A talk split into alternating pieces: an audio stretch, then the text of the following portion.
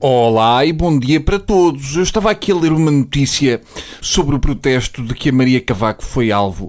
E a notícia tem por título Maria foi apopada na moita. Isto é muito Kim Barreiros, não é? Um bocadinho, pelo menos. Não sei porquê.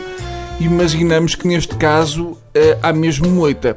Custa a quererem modernices lá para aqueles lados. Eu não gosto de falar de futebol, porque já há quem na TSF faça isso de alma e coração, mas abre uma exceção porque ainda não dei os parabéns ao Sporting pela bela época que tem feito, está ali um milagre. Deviam pôr pessoas doentes a nadar com o Leonardo Jardim, como fazem com os golfinhos. Aliás, eu vi a conferência de imprensa do Leonardo a seguir ao jogo com o Guimarães e nunca vi tanta classe. Eu acho que já está na altura de convidar o Leonardo Jardim para substituir o Clooney nos anúncios da Nespresso. O Jardim fez pela pronúncia madeirense o que o Anderbrá fez pelas não mamalhudas. Leonardo Jardim demonstra que é possível falar madeirense e ser inteligível. É um grande abrolhos para o Alberto João.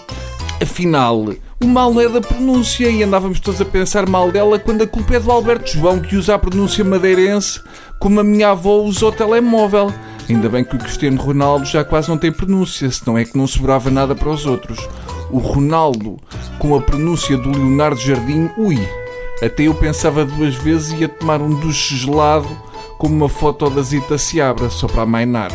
Se o Ronaldo tivesse aquela pronúncia, eu aposto que a sua mensagem chegava a todo lado e até o deputado Nuno Magalhães já tinha experimentado o tal shampoo contra a oleosidade e escusava de aparecer em público com aquele cabelo que parece que todas as manhãs mergulha num lagar de azeite antes de sair de casa. Se espremermos o cabelo do Nuno Magalhães, podemos temperar uma salada para toda a Assembleia da República. Se ele se lembrar de fazer o pino na autoestrada, os outros carros despistam-se. Eu acho que ele agora entrou naquela fase do ah, é melhor não lavar que fica mais oleoso.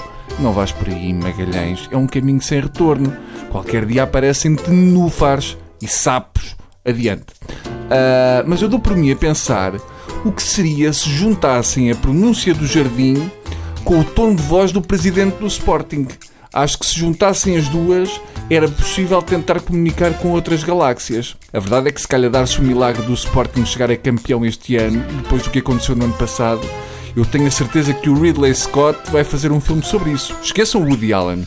Se isso acontecer, vai ser o Ridley Scott e vai ser com o Morgan Freeman a fazer de Bruno de Carvalho.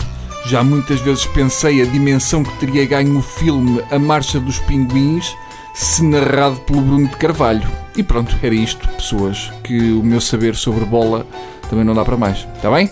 E vê lá isso do cabelo, Nuno. Temos mesmo de tratar disso, tá? Pá, adeus.